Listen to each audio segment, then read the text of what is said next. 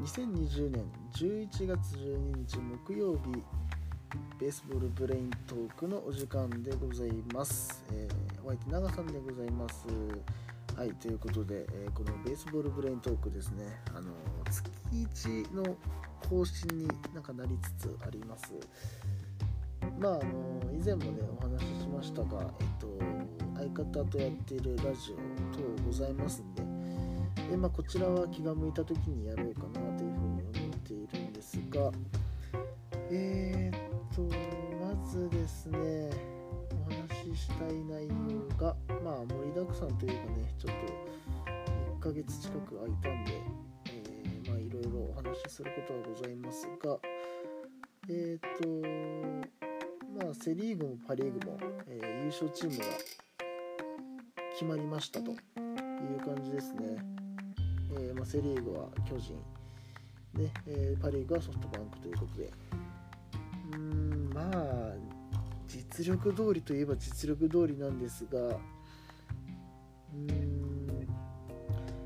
まあセ・リーグに関してはね、あのーまあ、正直言って、まあ、巨人一強みたいなところがあったので。うんまあまあここに関しては正直うんまあ、妥当かなとは思うんですけども。パ・リーグがねこのソフトバンクが優勝した後もそのロッテ対西武の、えー、と2位争いあのパ・リーグはあれですね1位2位の、えー、と CS があるので、まあ、そこでのねあの1位2位1位じゃない2位3位のこの争いっていうのがすごく面白くて最後の最後でロッテがねたって感じだったんですけど、まあ、西武は一歩及ばずというような感じでしたね。まあ、ロッテもね一時期はねあのソフトバンクにギリギリまで迫った感じだったんですけどねまあいろいろな主力がいなくなったりとかねちょっとね最後の最後で息切れたような感じだったんですけどでもねあの2位でシーズンを終えたっていうのはペナントレースを終えたっていうのは、まあ、上出来なんじゃないのかなというふうには思いますね。はい。でえー、っとですね。じゃあ個人成績の方見ていこうと思うんですがえー、とじゃあまずパパッと見ていっちゃいましょう、えーセ・リーグ打率が、えー佐野 DNA の佐野が、えー3割2分8厘で1位。で、えー2位3位が、えーと、2位が梶谷 DNA ですね、えー3.2、3割5厘、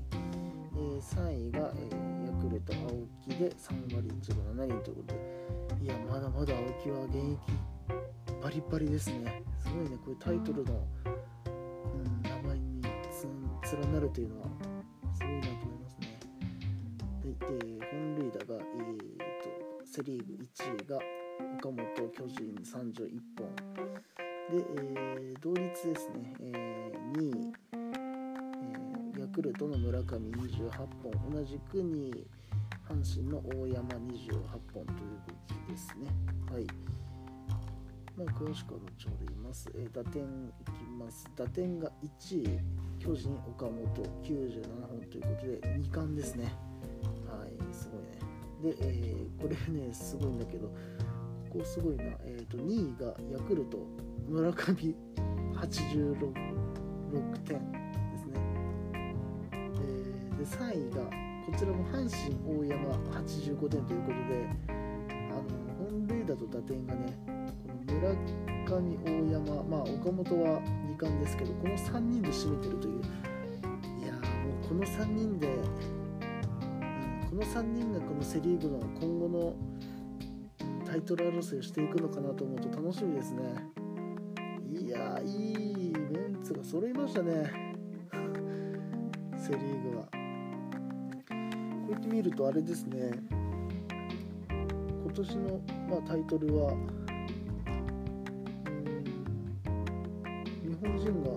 独占した感じになるんですね、まあ全然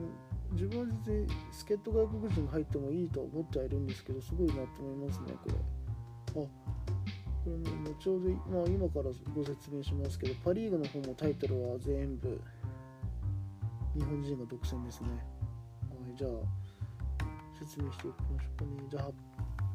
ご説明していきましょうかね。はい、じゃあパ・リーグ打率、えー、1位が、えー、オリックス吉田3割5分0厘。うんで2位がソフトバンク柳田、えー、3割4分2厘、えー、で3位が、えー、日ハム近藤3割4分0厘ですねはいで、え打、えー、ホームランホームラン王が、え、楽天の浅村32本、えー、2位が日ハムの中田31本、えー、で3位がソフトバンク柳田29本という感じです。で打点が、えー、1位が日ハム中田108本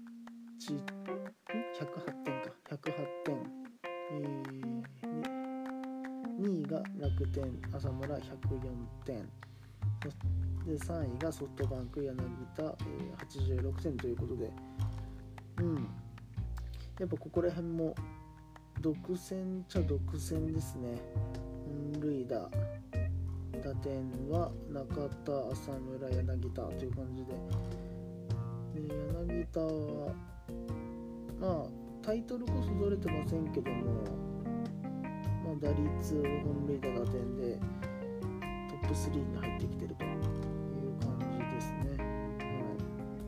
い、で、吉田正尚が3割5分0厘ということで、何だったかな、イチロー以来、オリックスの生え抜き選手でいうと、オリックスはイチロー以来の、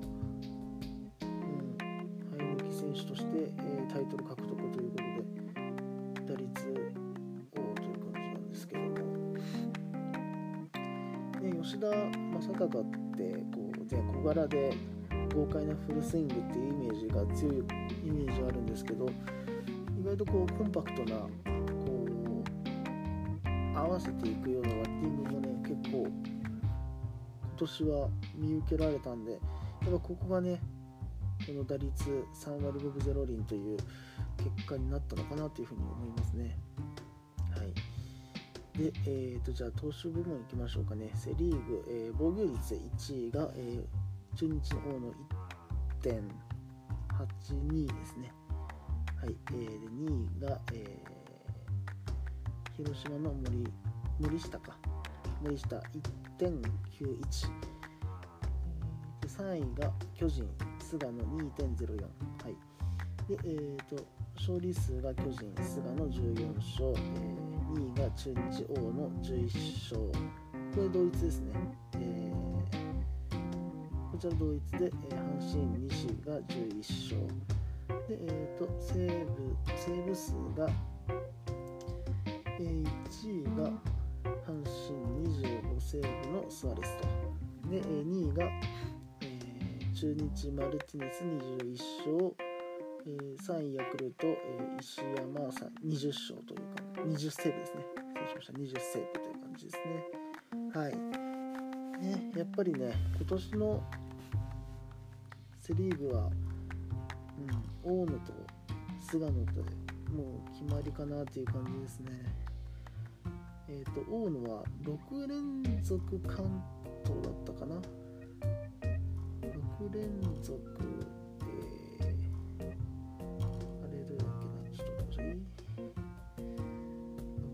続関、あ、6連続完封だそうだ。今年6完封ですね。で、関東数が10。うん、このね分業制のね分業制になったこの現代野球において完封6の関東10ってちょっとすごいですね登板が20回のうち関東が10ってことは半分を9回まで投げ抜くでその半分投げ抜いたうちの6回が完封っていう。いや菅野が調子悪かったらたらればですけど調子悪かったら沢村賞は完全に大野でしたね、でなんでここまで菅野と大野っていうかっていうと、まあ、菅野はまあ言わずもがな、えー、途中まで無傷の13連勝だったかな。うん、えー、途中まで無傷でいってまあね14勝2敗ということでまあ最後にちょっと調子落としてきたかなっていう感じだったんですけどね、やっぱりね菅野は本当に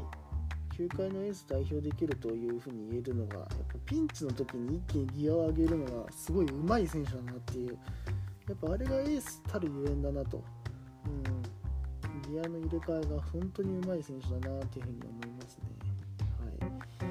で、えっ、ー、とですね、ちょっと注目したいのが、あの中日の投手陣が、えっ、ー、とちょっとずつまたあの上がってきてると。かっていう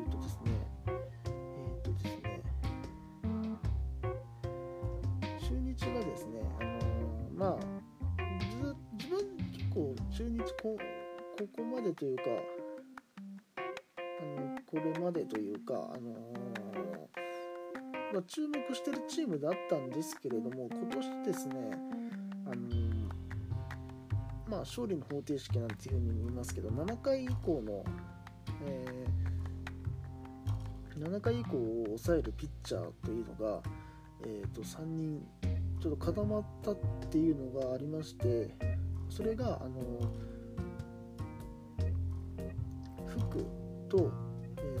祖父江と、まあ、先ほど今2位でセーブ数の2位でいったマルティネスとこの必勝リレーを、まあ、組んでるんですけどもやっぱこのね、あの後ろが固まっているっていうのはすごく今年の中日の特徴ですし、まあ、中日が、あのまあ、今年3位だったんですけど途中まで2位に浮上したっていうのが、まあ、言えるのはこの、まあ、大福丸の、まあ、大福丸っていうんですけど、まあ、大福丸のあの活躍とプラスこの大野の、えー、活躍の大車輪の大エースの大車輪の活躍があったのかなというふうに思いますね。うんやっぱねエースとその後ろを構える何て言うのかな後ろを構える中継ぎ陣がいるっていうのはもう盤石のチームになりつつあるのかなとは思いますね。ところで来年以降ちょっと中日面白くなるのかなというところですね。はい、じゃあ、えー、じゃあパ・リーグいきましょうかね。はい、じゃあパ・リーグ、えー、じゃあ防御率からいきます。防御率1位がソフトバンク戦が2.16。えー、2位オリックス山本、えー、2.20、えー、3位日ハム有原、えー、3.46、はい、でこれ勝利数すごいですね3人が揃ってますね同率3人で、えー、まず1人が、えー、ソフトバンク戦が、えー、11勝ですね。で、え、残り2人がソフトバンクの石川、え、楽天の涌井、え、3人とも11勝ということで、この場合はどうなるんだ最多勝って言い方になのか、この3人は。まあ最多勝っちゃ最多勝か。もうもうそんな感じですね。で、えー、セーブ数が1位西武の、えー、増田33セーブ、えー、2位がソフトバンクの森32セーブ、えー、3位がロッテ。えー、増田31セーブということで、ね、えっ、ー、と、1位、2位、3位の、1位、2位、3位のチームが、えー、1位、2位、3位のチームで、まあ、このセーブ数を争ってたって感じなんですね。だからやっぱ、うんパ・リーグはやっぱ後ろが盤石のチームが上に行くっていうのが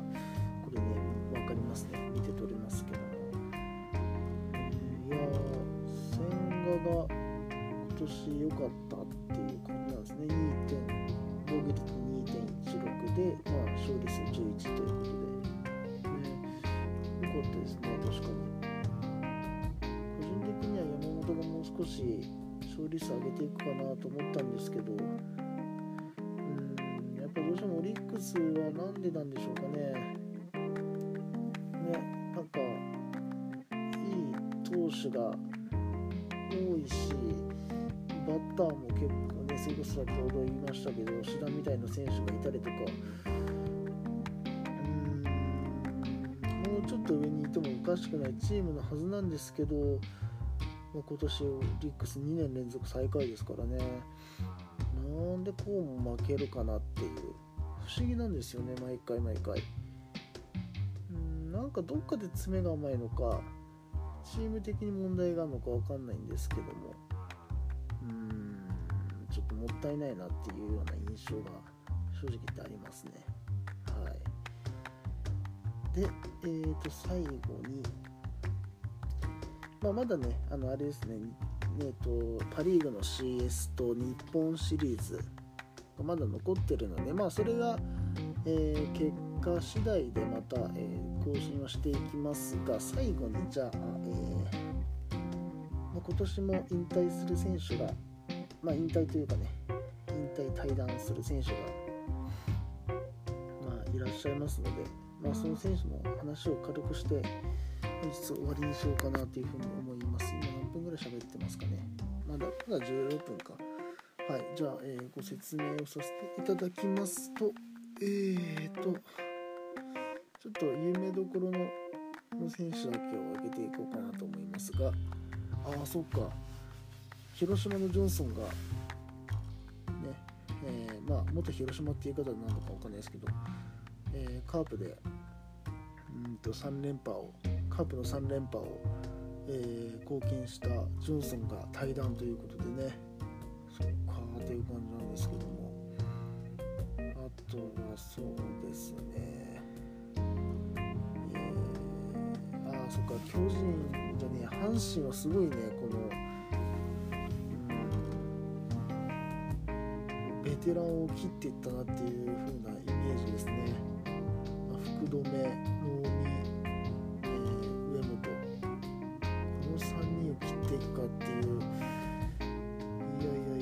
まあ別にねしょうがないっちゃしょうがないです。やっぱり実力社会ですからね、うん、だけどね能見とかマジかっていう、うん、まあまあそうかまあそういうもんなのかなっていうような印象なんですけど、うん、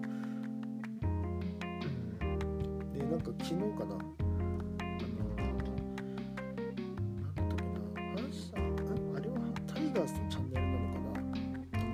が最後のマウンドに立ってる姿を。まあ、見たんですけど、まあ、ここ数年は能宮のあれですね中継ぎで出ることが多かったんでその度になんか見たらワインドアップで投げるのを封印してたみたいなことが書いてあってあそうだったっけなみたいな。確かに能見といったらあの何ですかねワインドアップのイメージあるんですけどあ言われてみりゃそうかもなみたいな。ただ別にそこまでなんかこう注目して見てたわけじゃなかったんで自分も。あそう言われたらそうかもなみたいな。そうか確かにそう言われたら見てなかったなみたいな。でもやっぱね綺麗なフォームでしたね久しぶりに。なんかやっぱね何ていうのかな。がっつりねそのどのチームもねあの追っかけてるわけじゃないですし特に別にあの阪神のね、虎党ってわけではないんで自分は。だからなんか別にそこまで注目しなかったんですけどこう能見が最後のマウンド阪神での最後のマウンドをこうワインドアップ解禁っていうのを見るとああすごいなと。あでもこれは確かにファンの人は泣くだろうなと思いますね。はい。でえー、っとそうですね。ああそうか。藤川球児がね、あのー、おととい11月の何日だったかな10日かに、えー、最後の登板をして、まあ、引退しましたけども。ね。やっぱ藤川球児も引退しましてね。もう対談ということで。いやどんどんどんどん自分もね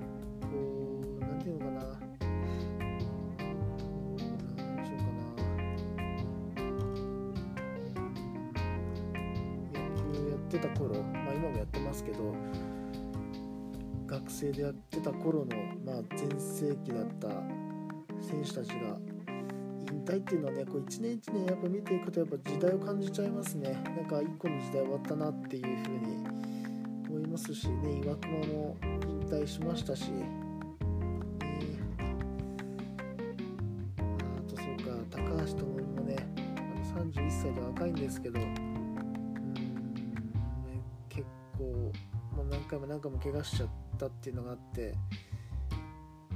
何年だったかな。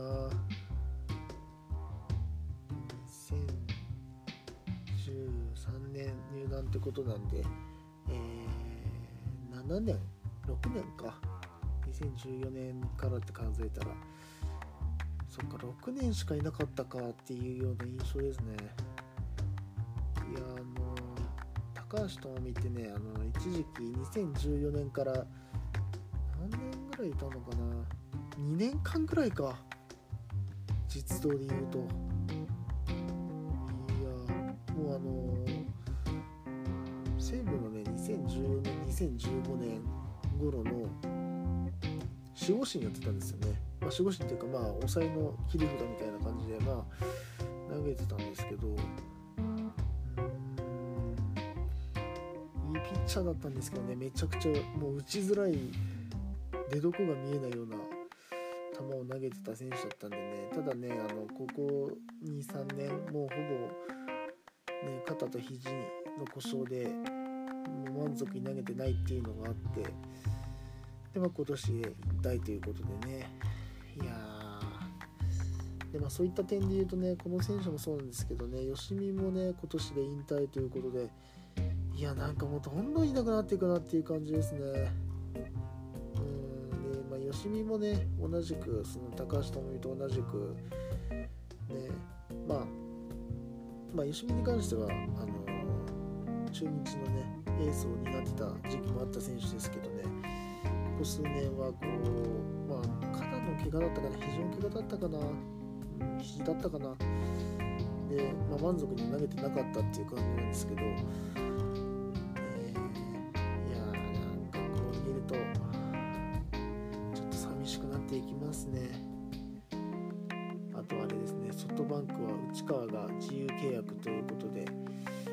取っていくのか、まあ、ちょっとストーブリーグもまた今年はね楽しみになっていきますけども、ね、いやどうですかね。ソフトバンクから、まあ、内川が出るということで、まあね、内川も、ね、今年1年間何だったかな2軍で結構活躍はしてたらしいんですけどお呼びかからずに、まあ、1年間二軍生活が続いてっていう感じででなんだかなソフトバンクにいるなんかソフトバンクのまあもともとファーストで内川は。んでうんとまあファーストやってたんですけどファーストに誰だったかな？なんか名前が忘れちゃったんですけどえー、っと誰だったっけ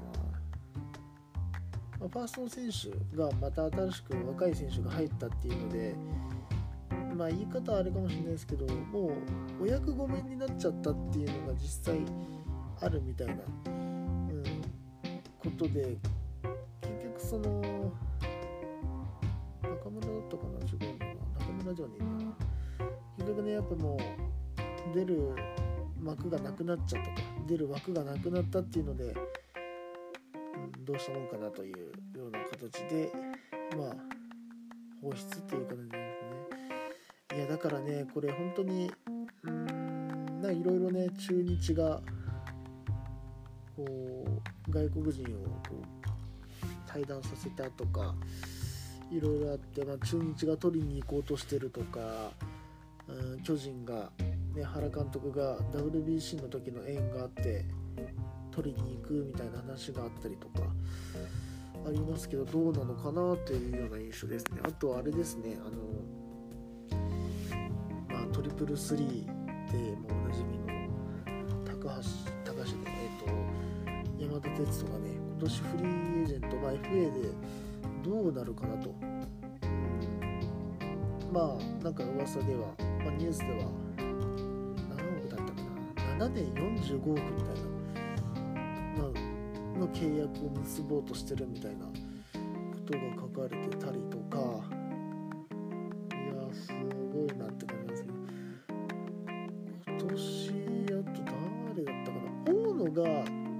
FA でまあ、中日残留を、まあ、発表したみたいなことが書かれてて、まあ、今年の、ね、活躍見てプラスそれを評価してくれたら、まあ、中日残っておいてもいいのかなと思いますけどね、うんまあ、中日にいといた方が多分今年来年以降も多分、うん、いいのかなというふうには思うんで、うん、まあそれがまあ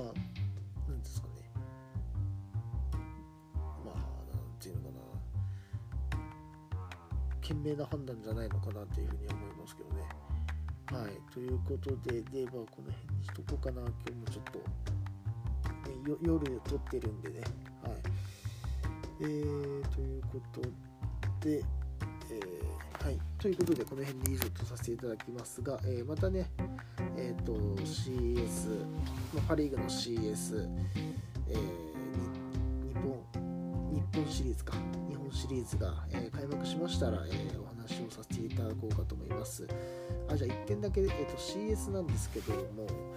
いや、やっぱこれはね、あの CS は逆にあのソフトバンク、これ怖いですよね。脅威ですよね、ロッテがね。うん、今年負け越してんのかな、ロッテに。勝ててないんですよね、あんまり。ってなった時にやっぱロッテはもう捨てるもん何もないんですよ失うもん何もないというこの怖さがあるのでどう戦うのかなと、勢いでガンガン来るロッテをどう何ていうのかな横綱野球ができるのかとソフトバンクは。でやっぱロッテはねあの後ろが固まっているんでどう戦うかなと。でバッターね打撃陣が爆発できたらいいですけどそこの部分ですよね誰かがこうなんですかね覚醒したら面白いかなとは思いますがさてどうでしょうかというところですねここは。まあでもとは言いつつやっぱ CS はソフトバンク優位かなとは思うんですけどね。まあ本拠地ですしねソフトバンクは。地元民としてはロッテ頑張ってほしいなっていう気持ちはあります。というところですね。はいじゃあこの辺